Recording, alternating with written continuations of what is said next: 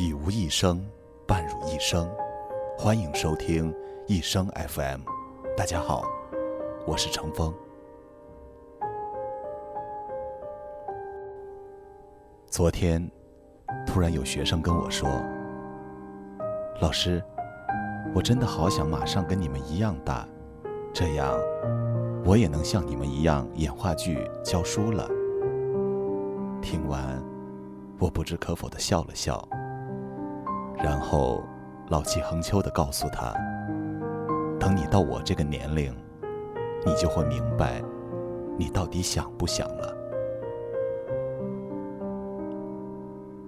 其实，大多数人都一样，越长大便会越怀念自己的童年，怀念童年时的种种，怀念那样一段。充斥着各种纯净气息的年华。记得小时候，我家屋后的一小片杉树林，便是我们几个伙伴的整个世界。每天，我们都不亦乐乎的在那片树林里过着我们的小日子。我演爸爸，你演妈妈，他演老板，他演顾客。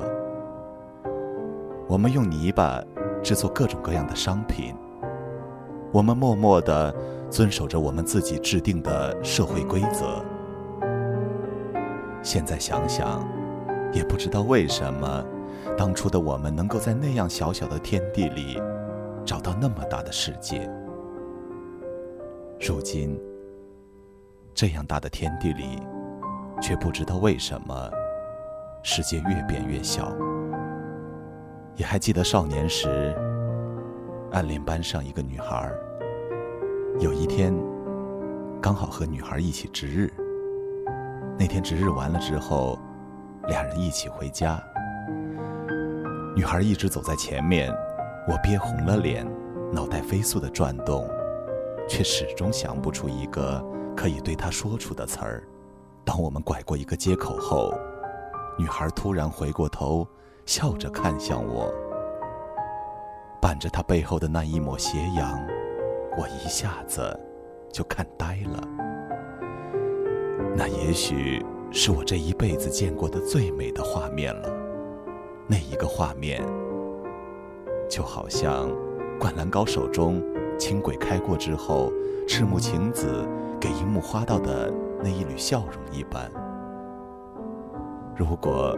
要用任何话语来形容，我想，也就只有《恋爱的犀牛》里面那一句最为恰当。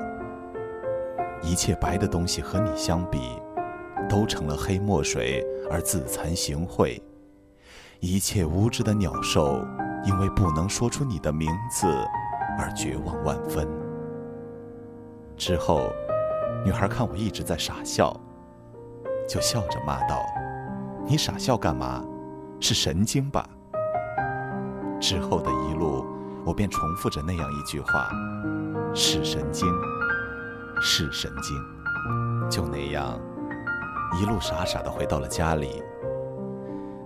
一直到后来，暗恋了这个女孩整整五年。每次，只要能够看到她，就能够心满意足。回头看去。那种虽然简单，但是却又能充斥全身的幸福，真是不可思议。而那种幸福，在如今，却已经很难找到了。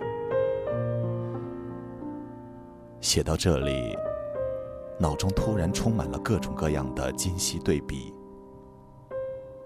在那时，我们可以为任何事情吵架，然后又可以没有任何理由和好。而现在，一个小小的矛盾，便能让人形同陌路。在那时，我帮助你，你感谢我；我没能帮助到你，你依然感谢我。而现在，我帮你是应该的，我若没帮到你，在那时，你可以只因为我的一句“帮我把玩具送来”。而想尽办法自己乘坐三十公里的汽车给我送到，而现在，就在三米外的东西，你却一句自己拿，草草了事。在那时，我们约好几年以后一定要在某一个学校再相见，便可以拼得头破血流的去达到目标。而现在，